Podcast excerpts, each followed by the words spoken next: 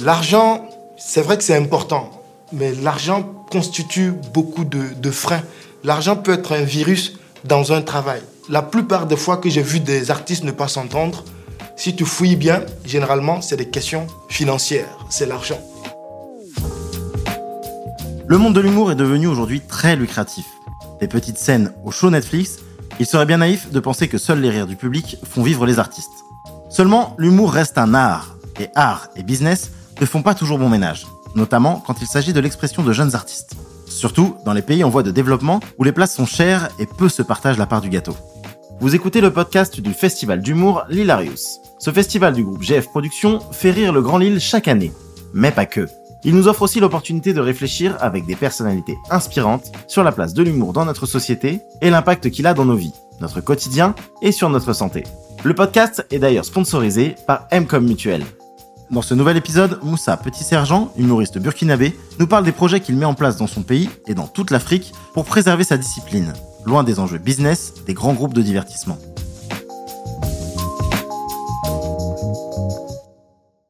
Pour lui, l'argent a un impact direct sur l'artistique. Sans argent, il y a plus de liberté, moins de contraintes. C'est d'ailleurs sans argent qu'il a lancé la première édition de son festival d'humour. Seulement, jusqu'où peut-on aller sans financement?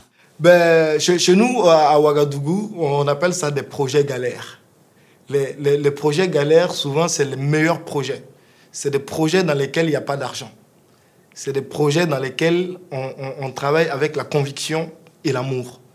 Et ce type de projet-là, en tout cas artistiquement, sont des projets qui vont le plus loin possible. L'argent, c'est vrai que c'est important, mais l'argent constitue beaucoup de, freins. L'argent peut être un virus dans un travail. En fait, euh, artistiquement, la plupart des fois que j'ai vu des artistes ne pas s'entendre, si tu fouilles bien, généralement, c'est des questions financières, c'est l'argent. C'est vrai qu'on fait ce métier, il nous faut aussi de l'argent pour pouvoir vivre de ce métier et tout, on en a besoin. Mais nous, on a la chance qu'en Afrique, l'argent n'est pas la principale motivation, sinon le festival Rire en Fête, par exemple, n'existerait pas. On a fait la première édition du festival Rire en Fête avec presque zéro franc, tu vois. Donc du coup, c'est l'envie et l'amour qui, qui, l'emporte toujours sur l'argent. Et je pense qu'ici en Europe, effectivement, on, réfléchit en combien, tu vois. Et c'est ça un peu le problème ici en Europe, c'est combien tu as, c'est combien tu mets, c'est combien je gagne, c'est qu'est-ce que je gagne tout de suite et maintenant. Voilà, donc, euh, et, ce qui est malheureux, c'est que généralement, ce qui se passe en Europe, rapidement, ça arrive aussi en Afrique. Et malheureusement, on est en train petit à petit de rentrer dans ce jeu-là.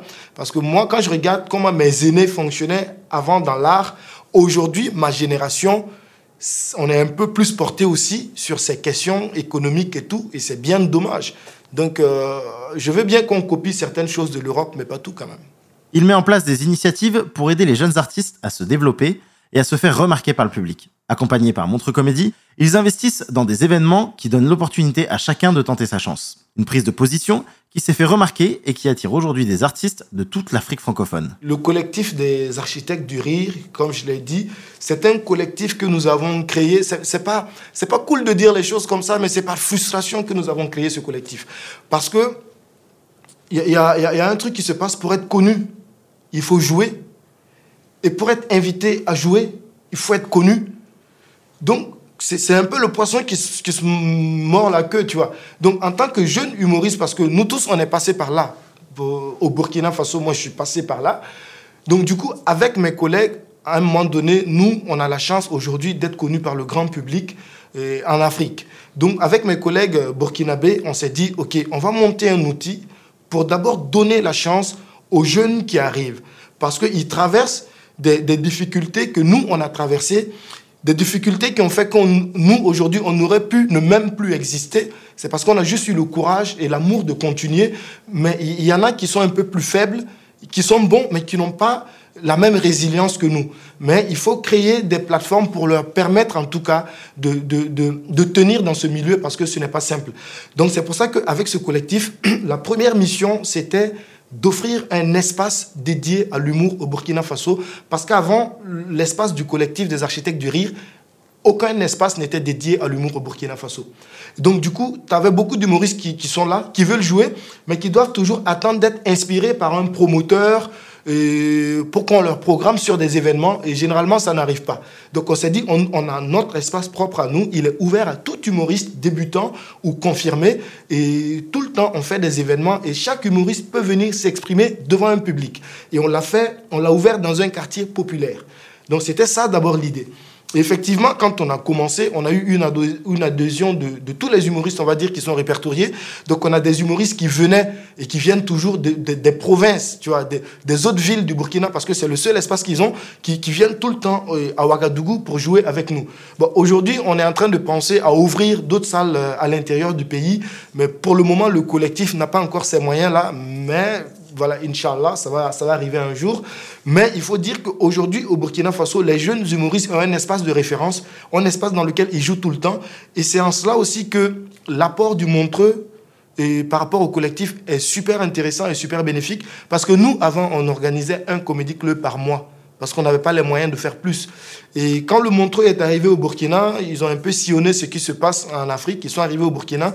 Ils ont vu un peu ce que le collectif fait ils ont décidé de nous accompagner en finançant un autre comédie club par mois. Donc déjà, on a deux comédie clubs par mois. Et sur chaque comédie club, on, programme huit humoristes. Donc par mois, on a 16 humoristes déjà qui ont la parole, qui jouent, et on est diffusé par la télévision. Donc ça assoit quand même quelque chose. Et il y a beaucoup d'humoristes qui, qui, émergent maintenant au Burkina à travers ça.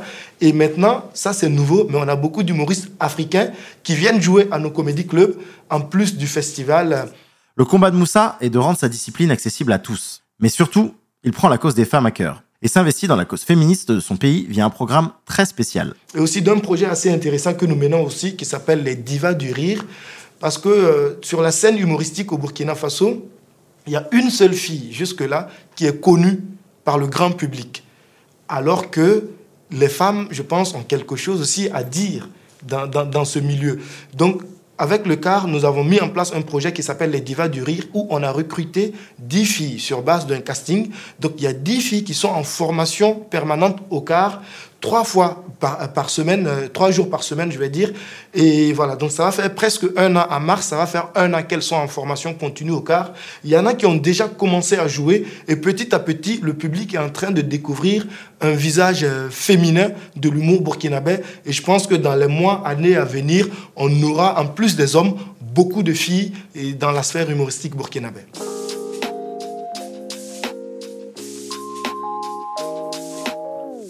Venez d'écouter un podcast du festival L'Hilarius sponsorisé par Mcom Mutuel. Si ce podcast vous a plu, vous pouvez vous abonner sur toutes les plateformes de streaming. Et pour plus de contenu similaire et exclusif, suivez le festival L'Hilarius sur les pages Instagram et Facebook et sur la chaîne YouTube de L'Hilarius. On vous dit à très vite et surtout, n'oubliez pas de rigoler, c'est bon pour la santé.